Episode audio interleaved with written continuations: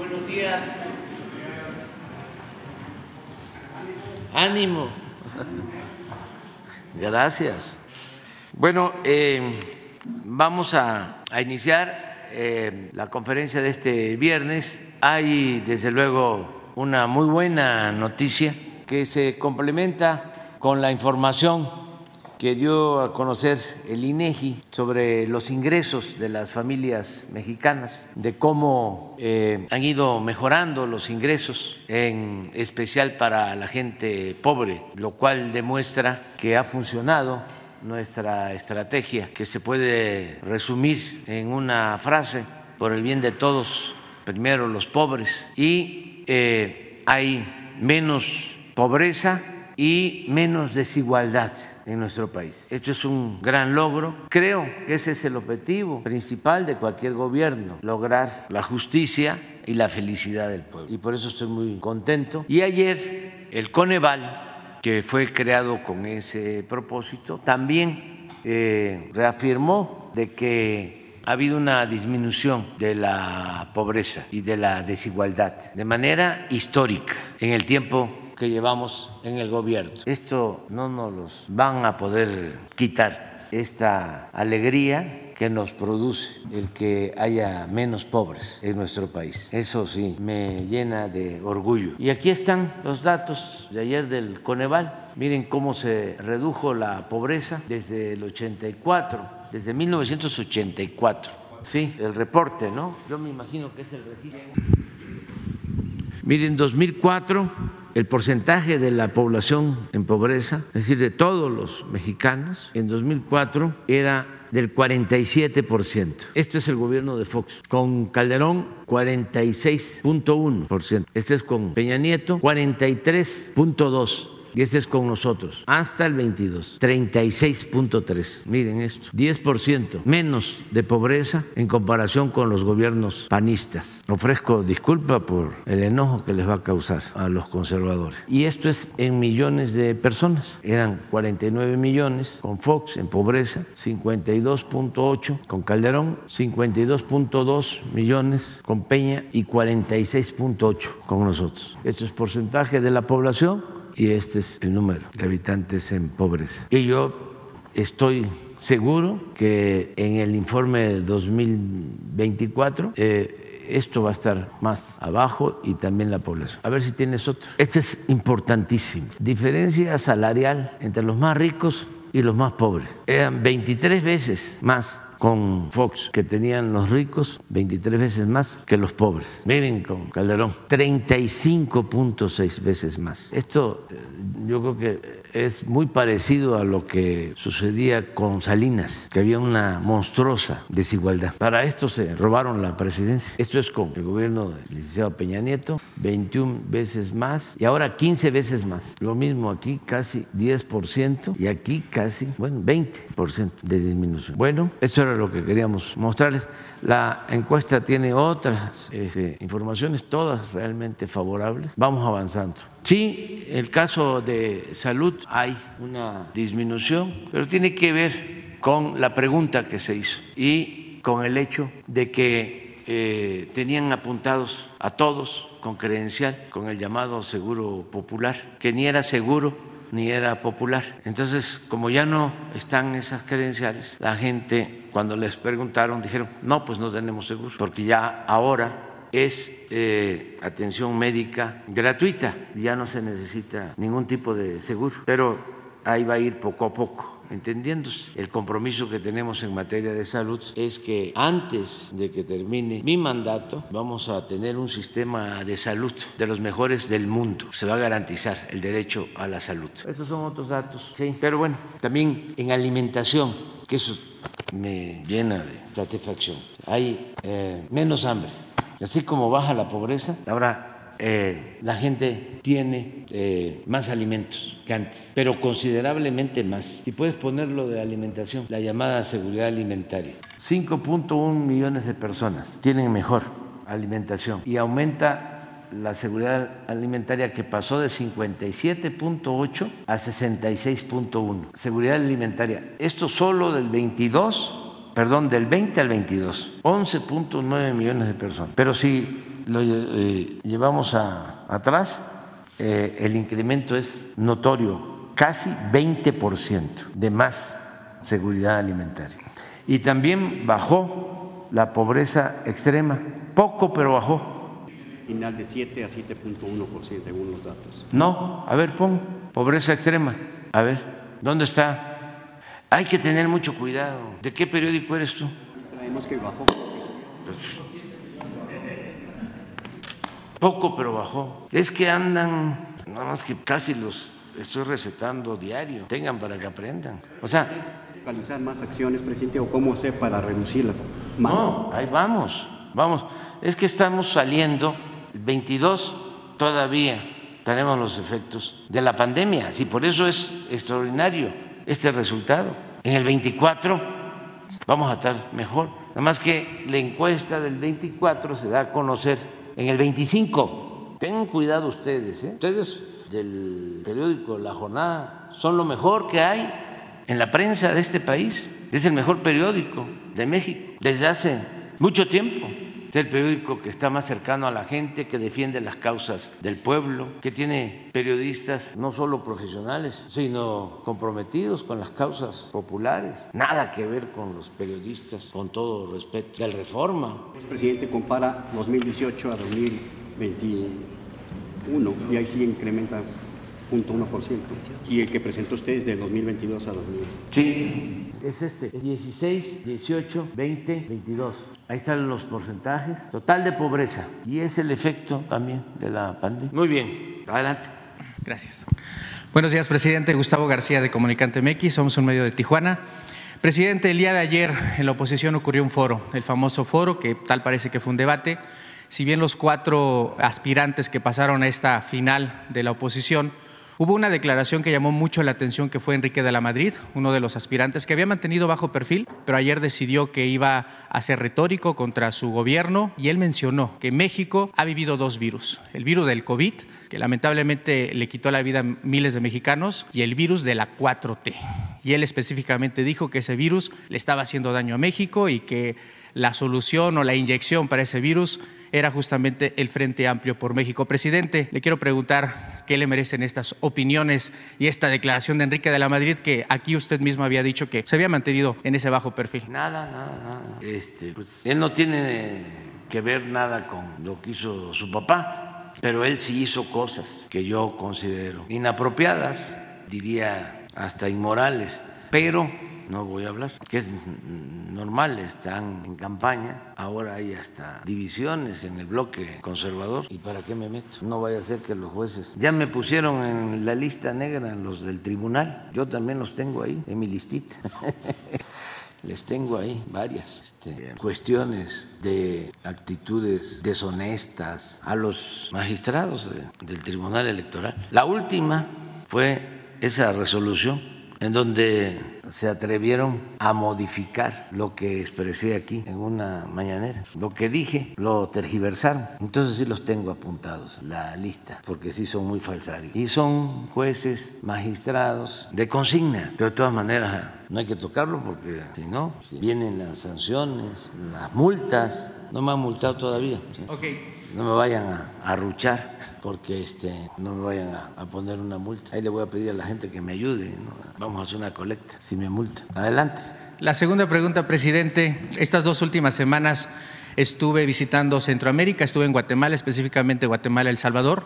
Quise entender qué es lo que hay detrás de ese 91% de aprobación del presidente Nayib Bukele y platicando con más de 100 personas que me encontré en ese recorrido, me decían ellos que prácticamente el que él haya solucionado de tajo el tema de la inseguridad se daban por bien servidos. Si bien El Salvador tampoco es un país que tenga indicadores económicos arriba o, arriba de la media de lo que ocurre aquí en México o en otros países, es un hecho que el tema de la seguridad impactó positivamente en, en la sociedad. Ayer el presidente Bukele utilizó sus redes sociales, presidente, justamente sobre este tema, en Twitter. En Twitter utilizó un video de un desafortunado eh, asesinato que ocurrió en León, Guanajuato, de, una persona, una mujer llamada Milagros, asesinada a quemarropa. Y él decía en su tweet, palabras más menos, una indirecta de que esto iba para los gobiernos que defendían a delincuentes y que no estaban usando mano dura para este tipo de gente que estaba quitándole la vida a la sociedad en general. Presidente, yo le quiero preguntar, su estrategia de seguridad aquí en México, usted ha sido muy contundente, abrazos no balazos, e incluso aquí hace un mes yo le pregunté que si iba a haber ajustes en su estrategia, usted me comentó que el gabinete también le ha presentado propuestas, pero van a seguir sobre la misma línea. Ante estos cuestionamientos que existen del presidente Bukele y de los resultados que él está teniendo allá en El Salvador, presidente, ¿usted qué opinión tiene? ¿Esa es la estrategia que en algún momento eh, podría funcionar en México? ¿Son contextos distintos?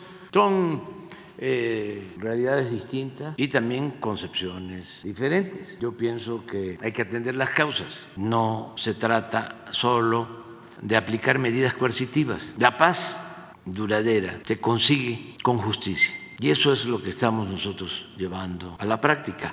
Y no quiero polemizar con el presidente de El Salvador. No, nosotros vamos bien, eh, a pesar de que heredamos una situación muy difícil porque hubo un presidente que declaró la guerra al narcotráfico y eh, apostó por enfrentar la violencia con la violencia. Eso agravó la situación de inseguridad en el país. Y desde entonces se constituyeron grupos, bandas de delincuentes, nuevos carteles. Y cuando llegamos eh, la violencia estaba en lo más alto, sobre todo los homicidios. Y poco a poco hemos venido reduciendo los homicidios. A ver si ponemos la gráfica de cómo vamos, porque eso también ayuda bastante a contextualizar qué hemos hecho, si funciona, no funciona nuestra estrategia. ¿Por qué funciona nuestra estrategia? Por lo que acabamos de ver hace un momento, porque la paz es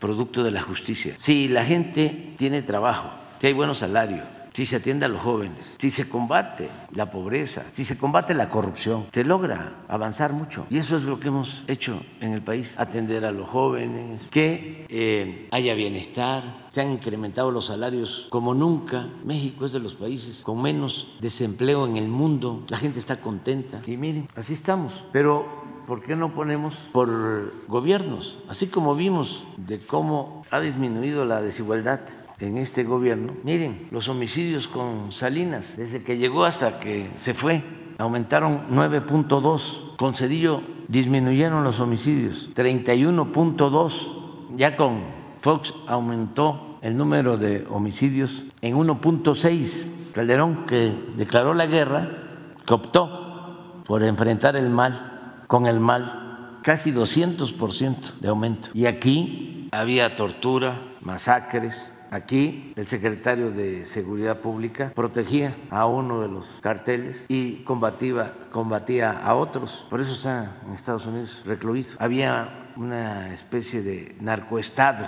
dominaban ellos hasta el aeropuerto de la Ciudad de México, los narcotraficantes. Y saben ustedes que el gobierno de Estados Unidos o las agencias de Estados Unidos encargadas de la aviación le mantenían al aeropuerto de la Ciudad de México la categoría 1.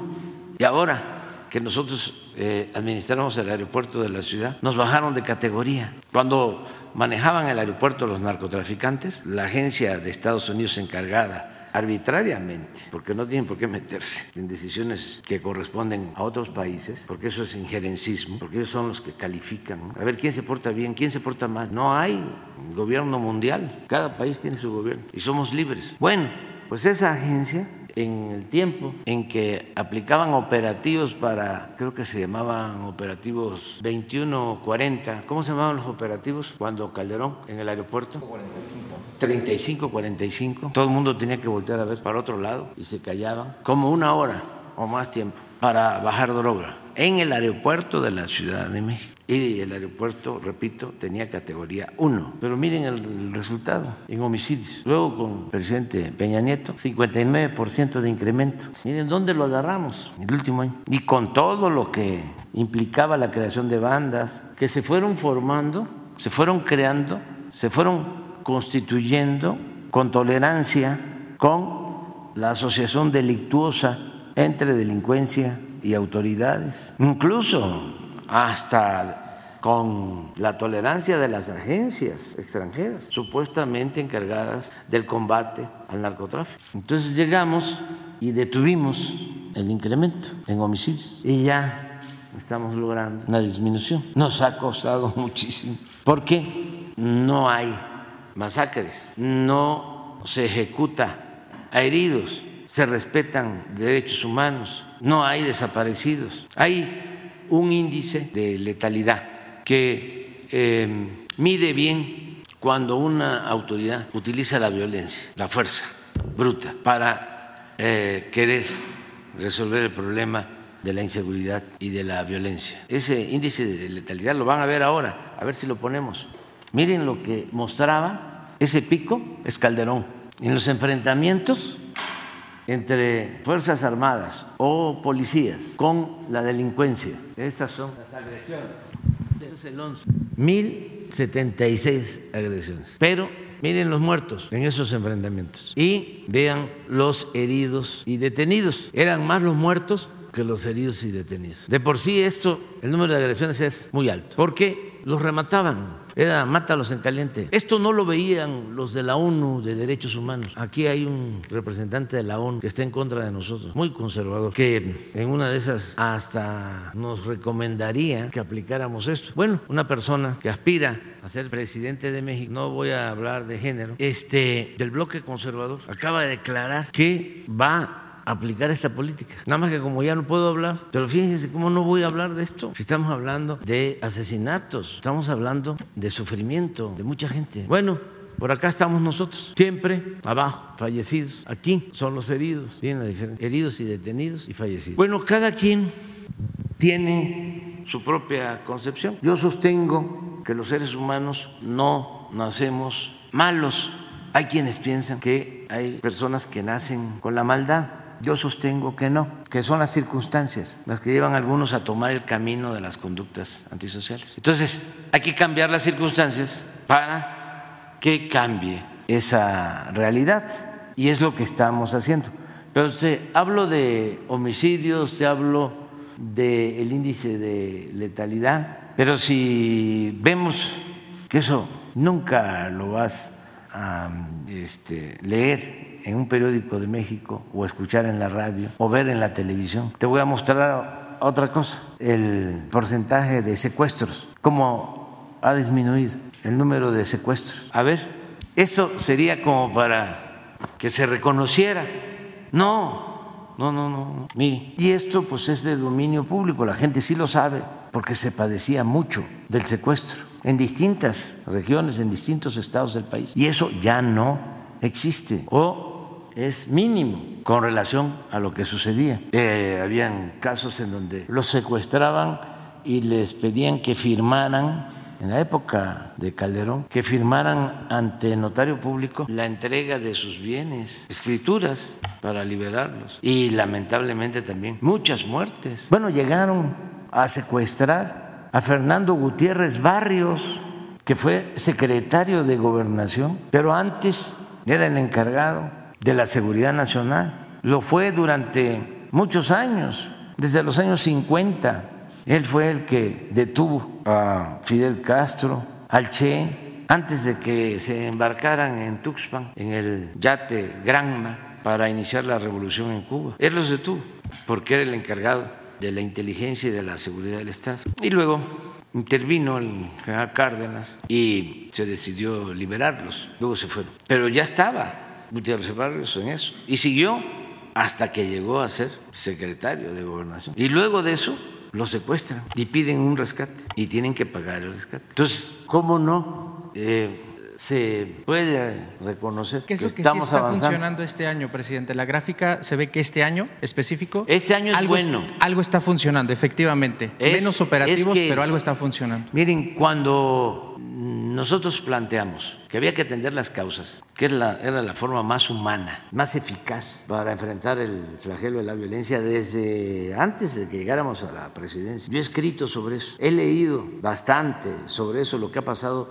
en otros lugares del mundo. Siempre que hablábamos de atender las causas, nos decían, sí, eh, nos daban el avión.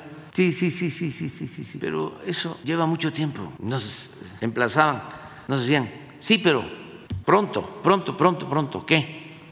Pues casi querían que este, optáramos por racias y por desapariciones y masacres, o sea, mano dura. porque hay esa mentalidad, sobre todo en el conservadurismo, son muy autoritarios. Entonces, eh, nosotros decíamos, no le hace que tarde, pero esto es lo que va a resolver el problema de fondo el que podamos atender a los jóvenes, que los jóvenes tengan oportunidades de estudio, oportunidades de trabajo, que no se desintegren las familias, que mantengamos valores, que no sea el lujo barato, lo material, lo que más importe en la vida.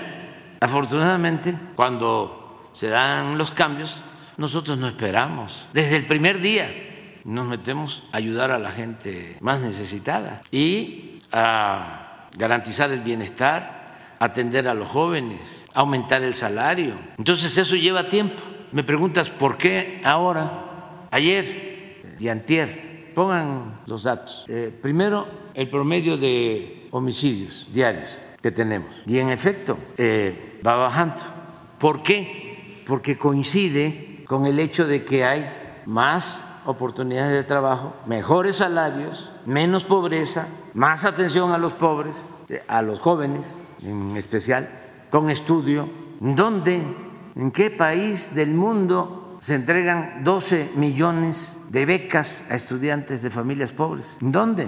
¿En qué país del mundo hay un programa en donde a los jóvenes que no están estudiando y que no tienen empleo se les contrata y se les da trabajo como aprendices y se les paga un salario mínimo, que dicho sea de paso ya aumentó ese salario al doble para que los jóvenes se formen y que no sean enganchados por las bandas de delincuentes. ¿En qué país del mundo? Pues eso está dando resultados. Se burlaban lo de abrazos, no balazos. Claro, los represores, los de mentalidad autoritaria. Sí es abrazos, no balazos, pero no cruzarse de brazos.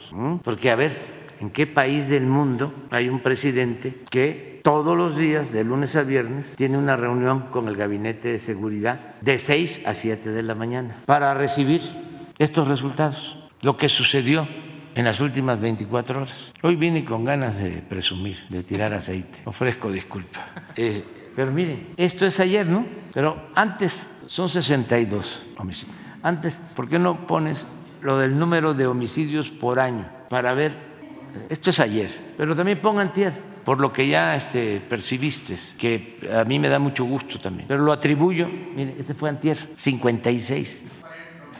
Ahorita vas a ver. Esto puede subir, porque estos son los datos que nosotros tenemos y luego el INEGI hace una revisión eh, muy puntual con actas de defunción. Sí, promedio por año. Mira, 101, 100, 100, 101 en el 18. Promedio diario. En el 19, 100. En el 20, 100. Lo mismo. Nos costó fue pura detención, contención. Empezó, pero muy poquito en el 21, 98. Ya el 22, sí, 89. Y ahora traemos en promedio 83, pero estamos hablando de ayer y de antier, 60, 50 o 50, 60. Entonces, yo calculo que el 17% se puede convertir en 25 cuando termine de homicidio. Ahora, robo de vehículo, o robo en general, robo en general ya estamos en 25%, abajo.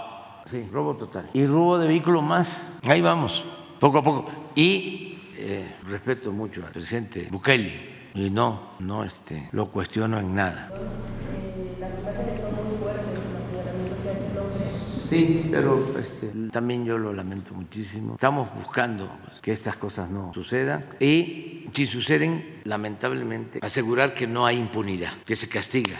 Acaba de haber un caso de un joven empresario que perdió la vida en un bar. Creo que ya informó el gobierno de la ciudad.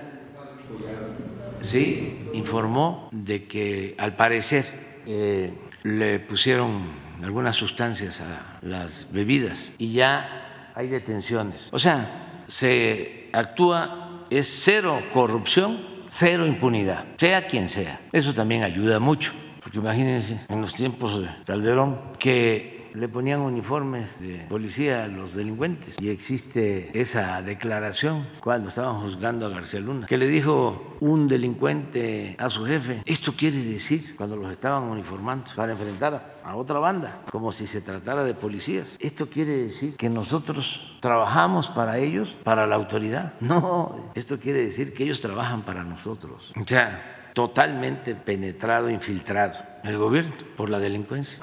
¿Qué tal, presidente? Buen día. Carlos Guzmán de Cuatro Media Telecomunicaciones, Ava Noticias Veracruz. Pues preguntarle tema local de Veracruz, ahorita que hablaba de mi compañera Dalila de temas de mujeres, hay una teniente que se, llama, se llamaba Gloria Cházaro, que fue muerta hace algunas semanas allá en Veracruz. Eh, ¿Por qué viene a colación ese tema? Uno, porque los grupos de feministas, desgraciadamente, no se han acercado a ella, no se ha hecho mucho ruido, su familia ha hecho mucho ruido en redes sociales. Ahorita que va a ir por Veracruz, ojalá y pueda preguntar el tema, usted como comandante supremo de las Fuerzas Armadas, pero nos llama la atención este caso, porque el antecedente es que es la primer, eh, la primer teniente en comandar un buque. La primera teniente a nivel mujeres, vaya. Era una persona que hacía muchos videos motivacionales para las mujeres que ingresaran a la Marina, porque era una institución, es una institución que les daba confianza, seguridad pero desgraciadamente pasa este tema de que supuestamente su pareja la, asesina. Su familia está reclamando que es un tema de feminicidio. Le reitero, no hay organizaciones feministas que se hayan acercado a ella. La familia está sola, le está pidiendo mediante redes sociales que intervenga, que averigüe qué pasó ahí. La fiscal del Estado, o en el caso de Veracruz, pues menciona que es un homicidio, siendo que los familiares alegan que es un feminicidio. Eh, es consultarle y pedirle a ver si puede usted, como comandante de las Fuerzas Armadas, pues averiguar este tema, presidente. Sí, lo hacemos Vamos a pedir información y aquí se da a conocer qué fue lo que eh, sucedió y qué elementos hay, qué pruebas hay para culpar a su esposo, sí, a su pareja y en qué se basó ¿no? la autoridad para actuar y si no fue de esa manera, que aquí también nos los den a conocer. Hasta el más, el jueves, perdón, sí, el jueves el martes le, no es salud. Ah, no, pero puede ser antes. Antes informamos. Sí, el, tema de que le, pide la familia su intervención es que presuntamente murió en una de esas casas que tienen los eh, marinos para resguardarse, que están dentro de las zonas eh, navales militares. Ese es el tema. No es tanto de que eh, no sea una persona no común, sino es por ese tema, uno, por el tema de que es una marina, bueno, es una integrante de la Secretaría de Marina, dos, una mujer muy destacada en cuanto a la cuestión, que es la primera, le reitero, la primera mujer en comandar un buque. En México no se había dado que una mujer comandara un buque. La tercera, pues obviamente lo que está pidiendo la familia es que está sola. Lo hacemos. desesperada. Hacemos la investigación. Eh, y dos temas. Voy a informar, yo voy a solicitar yo que me informe. y dos temas finalmente también de Veracruz, uno de Veracruz y otro de Yucatán, pero nos llega a a Veracruz porque las ocho emisoras que cubren el estado de, de Avan Radio pues tienen cobertura incluso hasta Coatzacoalcos. Eh, nos llegaron dos casos, uno de un ferrocarrileros, pero todavía no nos pasan los datos, y otro de un del, delegado de la Secretaría de Bienestar en eh, Yucatán, eh, Joaquín Díaz Mena, que le dicen guacho. nos dicen allá en la redacción de Jalapa que si usted sabe de algunas acusaciones que se le hacen a esta persona de corrupción. No, no, no, pero hay que tener Sí, la cuestión política. Sí, porque ya vienen las elecciones en Yucatán y este delegado eh, ya fue candidato a gobernador de Yucatán. Entonces hay que este, ver de qué se trata, presentar pruebas si es político o de verdad. Sí, sí, sí, sí, sí, Ahora sí que aplica el dicho de que para eh, mentir y comer pescado hay que tener mucho cuidado. Y ya muy rápido, disculpe que le insista, pero eh, a principios de año eh, le, comentaba el tema de la alerta sísmica. Nos comentaba que iba a haber un informe, hubo un informe de Laura Velázquez, le agradezco mucho que haya informado sobre el tema del self broadcast. Le comentábamos de los amparos que metieron en aplicaciones como Sky Alert ya tengo los documentos, se los voy a hacer llegar a Vía Jesús o cuando usted me diga, de cómo está el tema de los amparos que metieron esas dos empresas. Son cinco empresas, pero básicamente es Sky Alert y otra que no recuerdo, sobre el tema de la alerta sísmica. Este informe lo, obtuve de Protección Civil de la Ciudad de México, que comanda también, este, ay, no me acuerdo, es una señora muy delgadita, se me olvida. Platiqué ya con ella del tema, pero sí me comenta que efectivamente Sky Alert y otras aplicaciones se han amparado para difundir el tema de la alerta sísmica. ¿Por qué le reitero ese tema?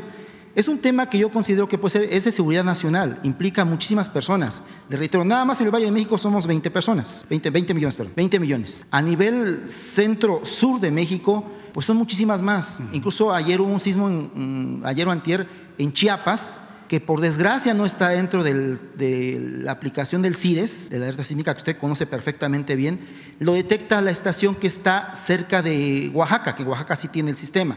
Pero sí sería pedirle eh, que mediante estos documentos que le voy a hacer llegar, según te los tiene Laura Velázquez, los revise, los analice y finalmente se dé el tema del self-broadcast. Esta aplicación, le reitero, es para cualquier tipo de celular, no implica bajar ningún, ningún app, es directamente en el celular, cuando hay una alerta se dispara automáticamente, eso es lo que los privados no, no quieren. Son temas como el agua, como usted mencionaba, como la alimentación, que tienen que ser de seguridad nacional. Yo Sí. considero así, digo, con todo respeto, le insisto el tema, es que sí sería importante que usted lo tome y finalmente este sistema se pueda utilizar aquí en México, que le reitero, no implica nada más alerta sísmica, puede implicar alerta por inundación. Sí, ya Laura, Secretaría, de Marina ya tiene el centro listo, nada más están esperando justamente este tema y otras dependencias. sí, Muchas gracias. Laura lo está planteando, este, lo estamos eh, revisando en el Gabinete de Seguridad, pero vamos a, a tomar en cuenta lo que plazo. Muy bien, vamos contigo, te quedaste ayer, y luego tú.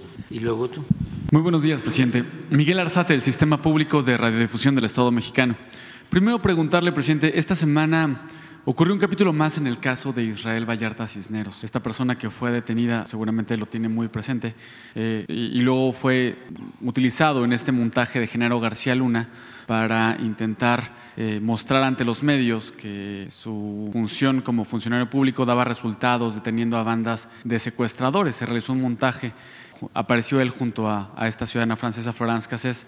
Y bueno, esta semana un juez eh, revisó nuevamente eh, su situación jurídica. Eh, recordemos que él lleva eh, 17 años en prisión preventiva y se revisó si podía seguir su proceso de libertad o continuaba en prisión preventiva. Finalmente ayer se determinó que continúa su proceso en prisión preventiva. Este Israel Vallarta no solamente está señalado por el caso por el que supuestamente fue detenido, sino está señalado con otros delitos cometidos. En su momento la secretaria de Gobernación, Olga Sánchez Cordero, lo mencionó, está relacio- relacionado con otros, otra comisión de delitos y por eso permanece en prisión. Presidente, preguntarle qué esperar de este caso. Se ha hablado mucho de Genaro García Luna, de cómo intentó manipular la opinión pública con este tipo de montajes, otro tipo de montajes que también hacía con su llamado búnker donde sorprendía a periodistas. ¿Qué esperar de este caso, presidente?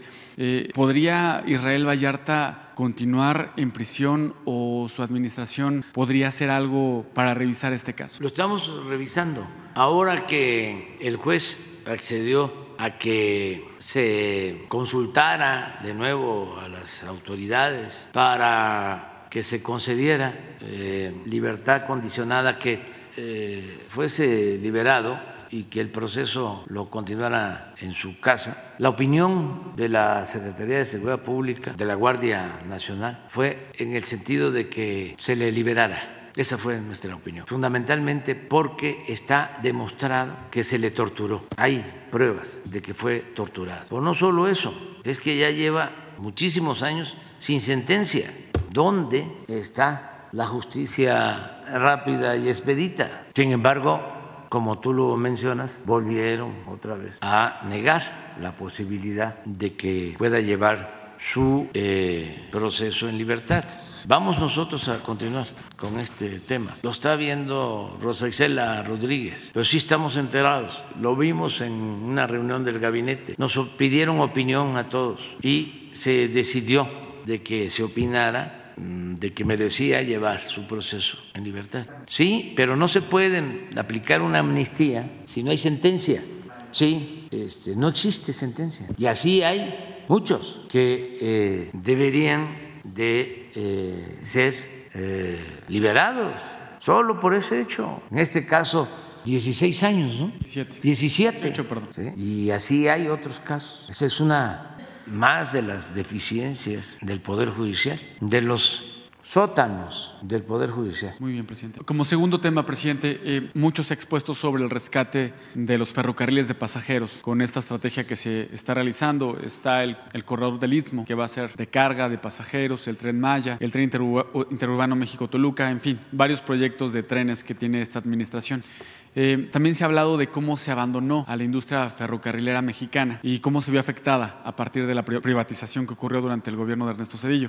Pero también hay un tema importante con los ferrocarriles en nuestro país que fue previo al movimiento del 68. En 1958 hubo un movi- movimiento de trabajadores ferrocarrileros que pues, provocó la represión de líderes sindicales. De ese movimiento salieron líderes como Demetrio Vallejo, Valentín Campa. Preguntarle, presidente, ¿considera que el sistema ferrocarrilero empezó a a ser abandonado, empezó a ser una punta que le lastimaba al, gobierno desde el movimiento del 58 y por ello se abandonó a los ferrocarriles. Eh, regresar el, el ferrocarril de pasajeros sería una forma de dignificar, de ver la lucha que encabezaron Valentín Campa y Demetrio Vallejo en los 50. También su lucha fue por, por los trabajadores, pero el sistema ferroviario en ese momento, en los 50, era muy importante y desde ahí se empezó a abandonar. Si nos puede dar una reflexión, presidente. Sí, este, desde luego hay una tradición de lucha del movimiento ferrocarrilero desde los orígenes, desde el gobierno de Francisco y Madero,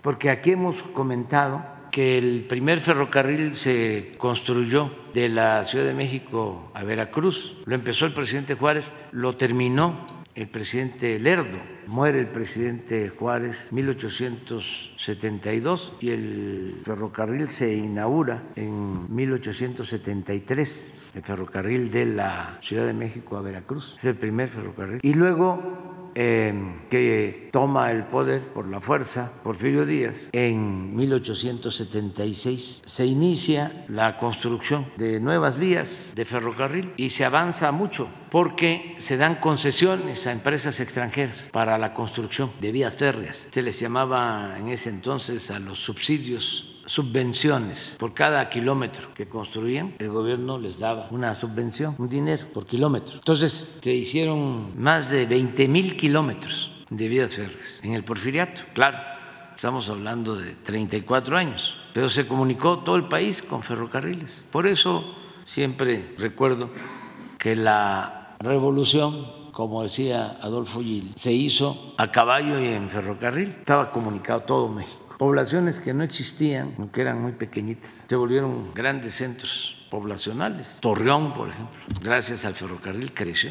Y así en el norte, Cananea, también vinculada con la minería y el ferrocarril, se fueron eh, eh, creando y consolidando esas ciudades por el ferrocarril. Y después de la revolución se siguieron haciendo vías férreas. Y llegan estos tecnócratas y desaparecen los ferrocarriles de pasajeros y entregan todas las vías férreas para ferrocarriles de carga a dos grandes empresas que se quedan en promedio con 10 mil kilómetros cada una, si no es que más, en concesiones. Pero esto lo hace Cedillo.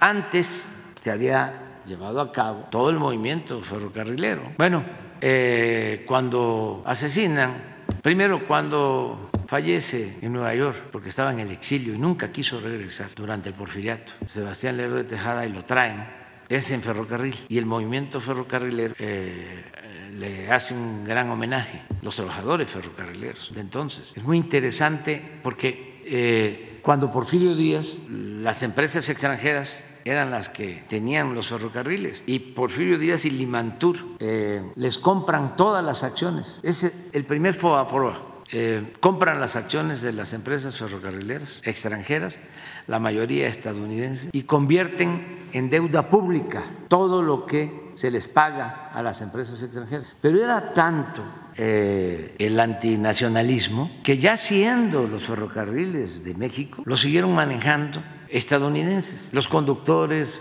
los que vendían los boletos, eran estadounidenses. Ya eh, habiéndose rescatado, ya eh, con el pago de dinero de México, se estableció el convenio de que iban a seguir siendo administrados por extranjeros, porque había la mentalidad de que eran mejores los extranjeros que los mexicanos. Es hasta que triunfa la revolución, Madero mexicaniza los ferrocarriles porque establece que tenían que ser mexicanos los trabajadores del ferrocarril. Y bueno, viene todo un movimiento.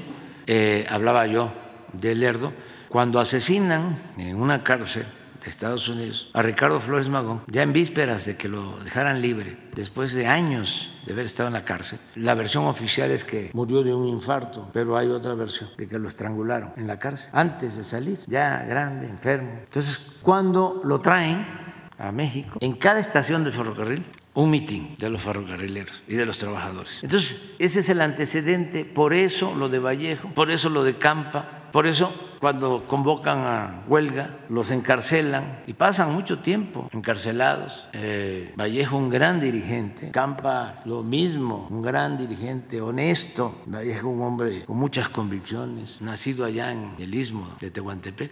Pero posteriormente a eso fueron sometiendo a los dirigentes sindicales. O sea que la causa de la privatización de los ferrocarriles no tuvo relación con eso, o influyó, pero no fue decisivo.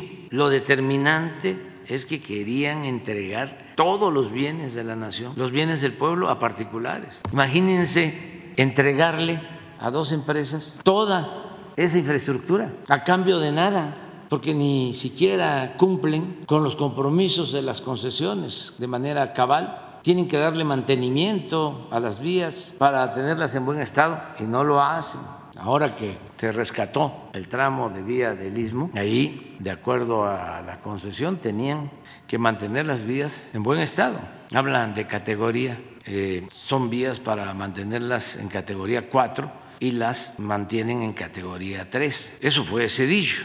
Sí se peleó con Salinas, pero como piensan igual, continuó Cedillo con la política de las privatizaciones, como también continuó Fox y continuó Calderón y Peña Nieto, porque es un pensamiento. Por eso hablo del periodo neoliberal, fueron 36 años de gobiernos neoliberales. Ahora lo que estamos haciendo pues es regresando a lo público, lo que es público, lo que es del pueblo, lo que es de la nación y estamos avanzando porque tengo el orgullo de que voy a ser el presidente de los últimos años que más eh, kilómetros de vías férreas deje operando ya todo el sureste, desde el istmo hasta la península, 2.500 kilómetros.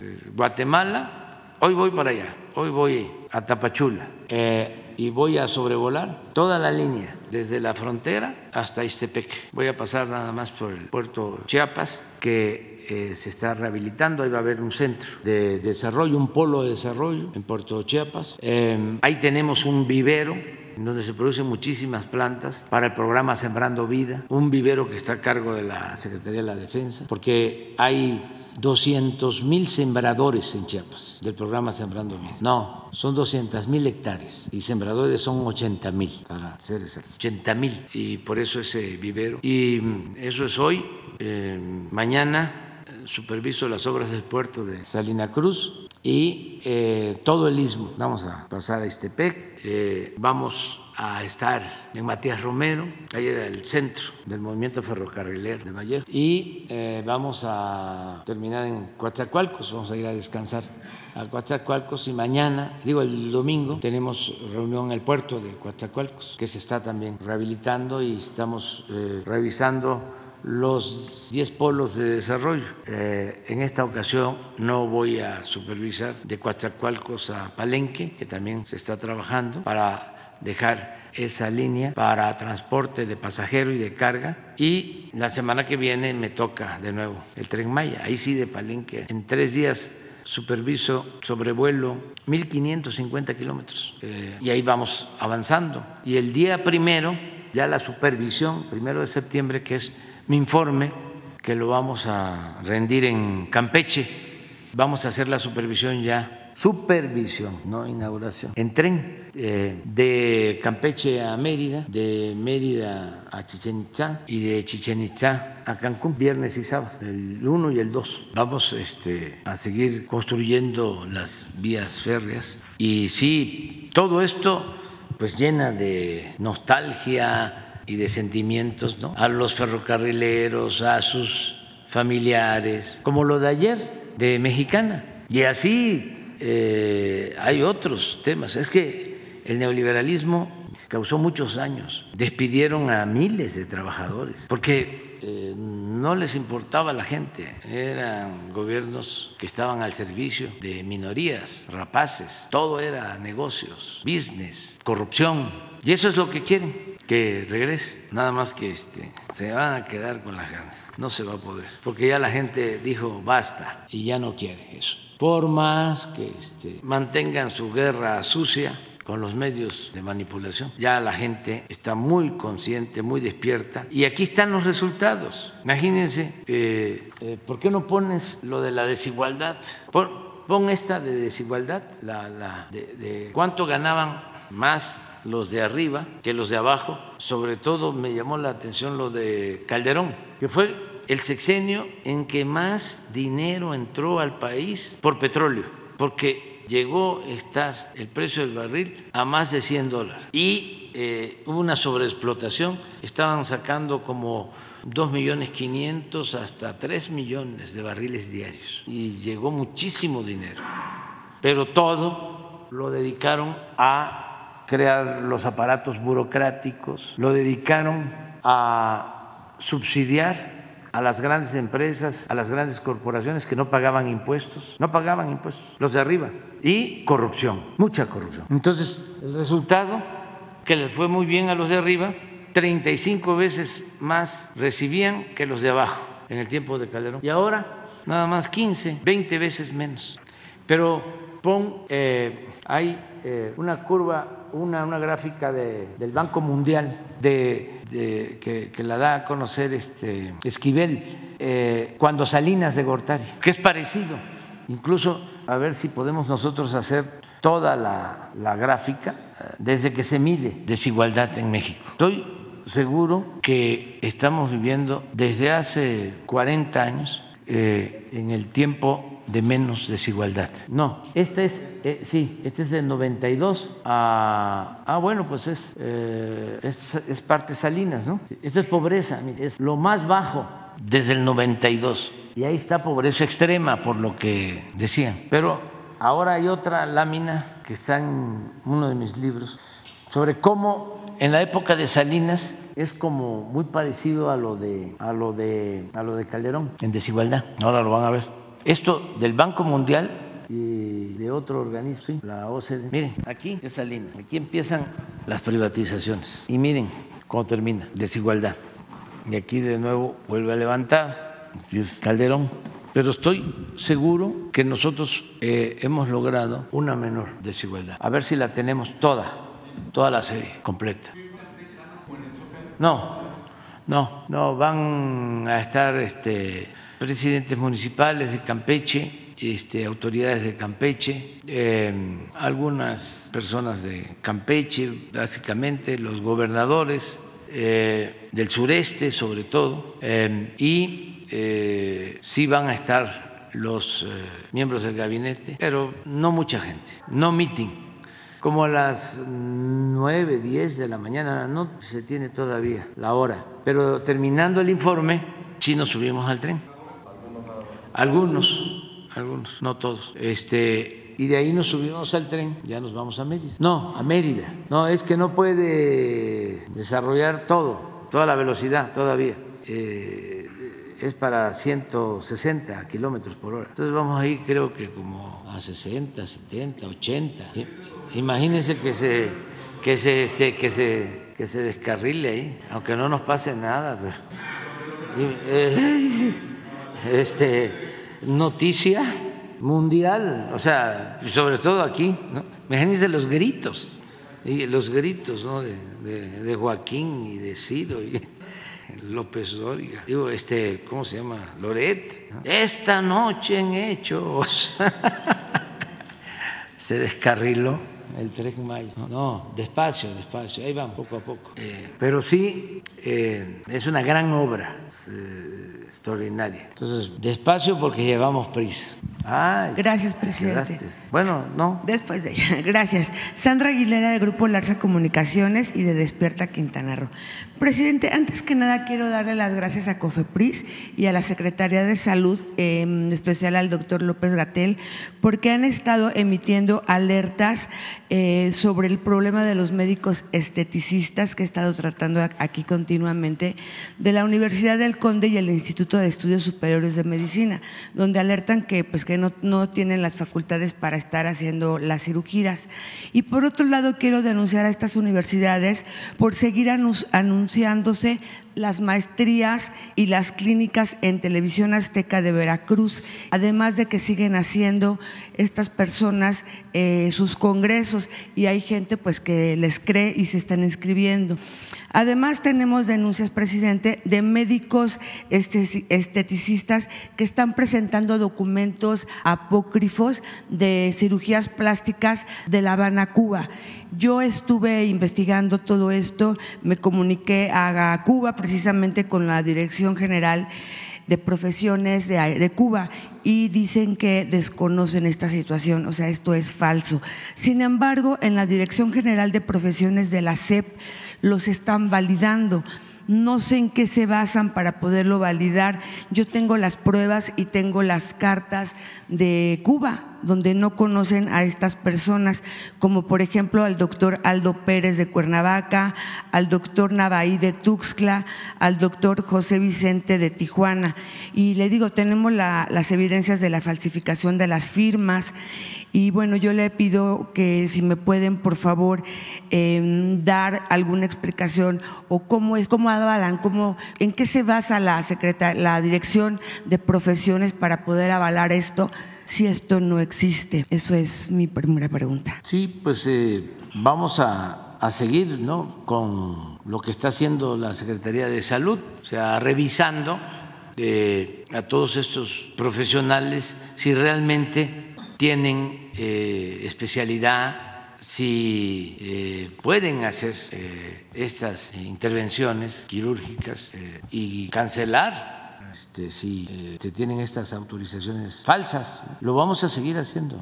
Muchas gracias. Además, les, dan la certificación cada cinco años a los cirujanos plásticos. Entonces, pues a ellos que les hagan la certificación, si es que ellos sienten que son los doctores, porque imagínense, no son médicos y les tienen la, certificación de Cuba, pues como lo hacen. Yo ahorita le voy a entregar a Jesús todo lo que tengo. Yo tengo, tengo, todas las pruebas para que también te puedan, se puedan comunicar con ellos en La Habana, Cuba, y se den cuenta que esto es realidad. Y también que qué bueno que lo, tratas aquí para que este, las personas que necesitan de este servicio tengan cuidado. Tengan cuidado, este, se informen bien, porque no solo es en este caso, en muchos otros casos. todas las especialidades. Hay en todas las especialidades. Sí. Que este, se cuiden. Yo estoy muy contento porque eh, así como hay veces que no se requieren las cesáreas y que pueden eh, haber partos naturales, y que es mejor, pero eh, se volvieron pues eh, muy usuales las cesáreas. Así también llegó un tiempo, un momento, de que se usaban mucho las operaciones de columna para todo y muchos no quedaban bien. Es más, empeoraban. Entonces hay que tener mm, cuidado. Yo me escapé porque ya me habían recomendado una operación, sí, de columna. Entonces fui con un buen médico. Ahora voy a tratar de recordar su nombre. ¿Dufo no sería? No, eh, un buen médico que eh, extraordinario, muy bueno, que atendió a la esposa del finado Colosio. Es de Sonora, es más, es de Magdalena, especialista, es neurocirujano. Y ya me habían diagnosticado porque traía un dolor atrás, pero insoportable. Y casi como un año Imagínense en mis actividades, todavía no era presidente, pero estaba yo en campaña y con el dolor fuertísimo. Y en los mítines y todo, pues, y me hicieron de todo, hasta algo que tiene que ver con toques eléctricos que parece tortura, sí, que para todo el cuerpo, estar una hora en eso y ya llevaba media hora ¿no? torturándome. Son toques eléctricos para, ver cómo anda la energía y todo. el cuerpo. Ya me faltaba como media hora, me dijo el médico, ¿no? Se estaba compadeciendo de mí. Si quiere lo dejamos para después. Este, venga después. No, primo hermano, termina. ya termina, porque voy a regresar. Y este, el caso es que ya me habían recomendado eh, sí. Em, y cuando fui con el doctor, este me dijo, mire, todos los mexicanos, bueno, a lo mejor todas las personas tenemos problemas de columna, ni más ya con la edad, o quien hace ejercicio, o sea, todos, los discos, todos, todos, todos. Y no es para que si tienen un problema, un dolor, de inmediato vamos a la operación de columna. Ya me dijo, le voy a inyectar, ya me inyectó aquí, ahí en la consulta. Y si este, se le quita el dolor, ya ve cómo le dicen a uno, del 0 al 10 ¿Cuánto? Yo andaba como 11. Este, ya me inyectó, vio todo, porque me han hecho todos los estudios. Y eso fui antes de que tomara la decisión de que me operara de la columna por un supuesto disco, ¿no? Sí.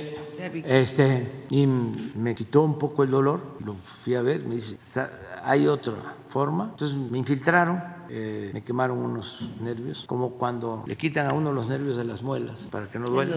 Ajá. Y dice, eh, tiene que hacer terapia y eso se me quitó. No eh, del todo. Pero en otros casos también, lo más recomendable es antes de bajar de peso, para que el cuerpo no cargue tanto, y ejercicio. Y hay muchos que la libran así. Con terapia. Sí, entonces consultar, tener cuidado, porque eh, mucha gente queda mal con esas eh, intervenciones. Ya no estamos desviando, ¿verdad? Que no corresponde esto, ¿ah? Pero Presidente, no vamos a estar hablando siempre de le quería yo preguntar, ¿y qué vamos a hacer en el caso de TV Azteca que está promoviendo, que le está dando espacio a estos médicos esteticistas y pues para que promuevan y que ya, ya dijeron en la Secretaría de Salud que tengan cuidado con estas universidades? Sin embargo, pues obviamente compran espacios para poder seguir hablando de, algo que no están autorizados. ¿Qué se puede hacer ahí, presidente? Lo regula, regula directamente la Secretaría de Gobernación, tengo entendido. Y pues sí, la Secretaría de Salud. Sí. Pues eh, que salud lo siga viendo, ¿no? Que salud lo siga viendo. Yo aprovecho para decir que este, tengo en muy buen concepto a eh, Javier Alatorre, tengo en muy buen concepto. Eh, y lamento por eso, ¿no? Que ahora con los libros de texto se haya emprendido una campaña muy exagerada. yo he estado revisando los libros, bueno, desde el principio prácticamente no aparece la palabra comunismo, aparece en un libro creo que de cuarto, de quinto, pero lo que aparece es un poema de Bertolt Brecht que yo he puesto aquí. Pon el poema, que tiene que ver con la manera en que debemos de unirnos en contra del fascismo, en contra de la represión, en contra de la violación de los derechos humanos. Eso es lo que aparece en el libro. Y lo otro otra mención tiene que ver con libros de maestro donde explican sobre la historia política de los movimientos opositores, de eh, los movimientos guerrilleros en México. Pero es para maestros, pues eso yo también este, lo he escrito, bueno, aquí en la sala, Daniel Cabrera ya les comentaba, ahí están, este, porque forman parte de la historia, tuvieron que tomar las armas porque se padecía de autoritarismo, como lo hizo el cura Hidalgo, que era un sacerdote bueno, tan bueno y tan pacifista, que estando las fuerzas insurgentes aquí en el Cerro de las Cruces ya para tomar la ciudad, decidió no hacerlo porque eh, calculó de que iban a haber muchos muertos y prefirió no tomar la ciudad. Bueno, pues ese cura, bueno, rebelde, pues llamó al pueblo de México a liberarse. Madero llama a tomar las armas al pueblo de México y era pacifista, un hombre bueno. ¿Y eh, por qué Genaro Vázquez Roja? ¿Por qué Lucio Cabaña? Porque no habían libertades, se reprimían los campesinos, a los maestros en Guerrero. Entonces hay que explicar eso nada más. Y eso es la historia. ¿Y qué tiene que ver eso con inyectar el virus del comunismo. No se midieron, o no se miden. Es una desproporción. Está bien que eh, tengan problemas con nosotros, que no les guste cómo estamos gobernando, que no estén a favor de la transformación, que pensemos distinto, está bien, somos libres, pero no hacer una campaña, una lanzada, utilizando este, los medios de información que deben de ser objetivos, profesionales, informar con verdad, no alarmar, no espantar, no infundir miedo, temor y desde luego no mentir. ¿No tienes el poema? A ver, este se repite, creo que en dos, en el de em, cuarto, quinto grado y luego en el secundaria o luego en un libro de, para maestros. Primero vinieron a buscar a los comunistas, esa es la palabra. Estoy hablando de la palabra, pues pero miren el sentido que tiene. Y no dije nada porque yo no era comunista. Luego vinieron por los judíos y no dije nada porque yo no era judío. Luego vinieron por los sindicalistas y no dije nada porque yo no era sindicalista. Luego vinieron por los católicos y no dije nada porque yo era protestante. Luego vinieron por mí pero para entonces ya no quedaba nadie que dijera nada. ¿No es Bertolt Brecht? Ah, yo pensaba, un pastor, pero ¿por qué yo lo atribuyo? a Bertolt Brecht y lo citan como Bertolt Brecht, pero no es de Bertolt Brecht. ¿No es él? Es a Bertolt Brecht de este. Yo siempre pensé. Sí, yo también creía, pero es de Martin Newman. Pastor Y en sus libros de poemas sí está, ¿eh? eh, Bertolt Brecht, pues. Bueno, pues lo voy a buscar, pero está. sí.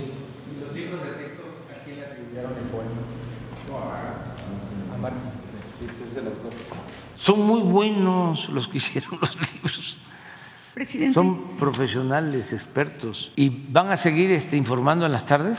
Qué bueno, ¿eh? que ayuda mucho.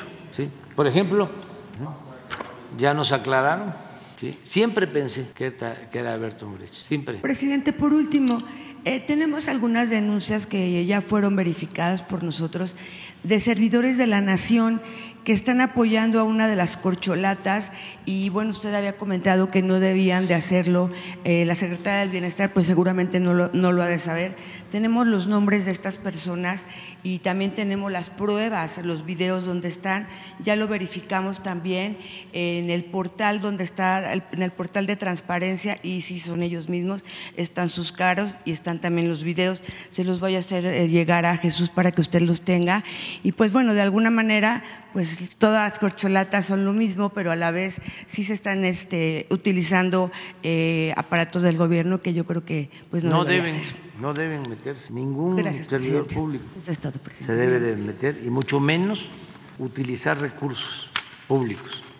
No podemos hacer lo mismo que hacían los conservadores del PRIAN en el gobierno, de cómo utilizaban el presupuesto, de cómo eh, los secretarios participaban en los procesos de elección. Recuerdo que cuando impusieron a Felipe Calderón, Fox era presidente y designó a cada uno de los secretarios para atender estados. En aquel entonces el de comunicación, porque existen las pruebas, hasta las grabaciones. Cerizola estaba a cargo de Tamaulipas y así todos. El que era secretario de gobernación, el finado que su papá fue de los fundadores del partido tinarquista.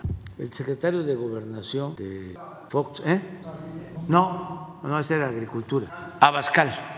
Ese le tocó hablar con todos los gobernadores de, eh, de nosotros, vinculados a nosotros. Zacatecas, en ese entonces gobernábamos, eh, Michoacán, Baja California Sur, ah, y así se distribuyeron. Bueno, hace poco, cuando la elección en el Estado de México, hace seis años, hicieron algo parecido. Al doctor Narro le tocó ir de delegado siendo secretario de salud, fue delegado del PRI a Catepec. Así se, se acostumbraba. Y dinero a raudales. Nada más que eso no se habla. Ya, ya se olvidó todo eso. Te vas a quedar, ahora sí, aunque se enojen todos, el lunes tú, ¿sí? Porque ya nos tenemos que ir a desayunar y para ir a la gira. Nos vemos, nos vemos. Adiós, adiós.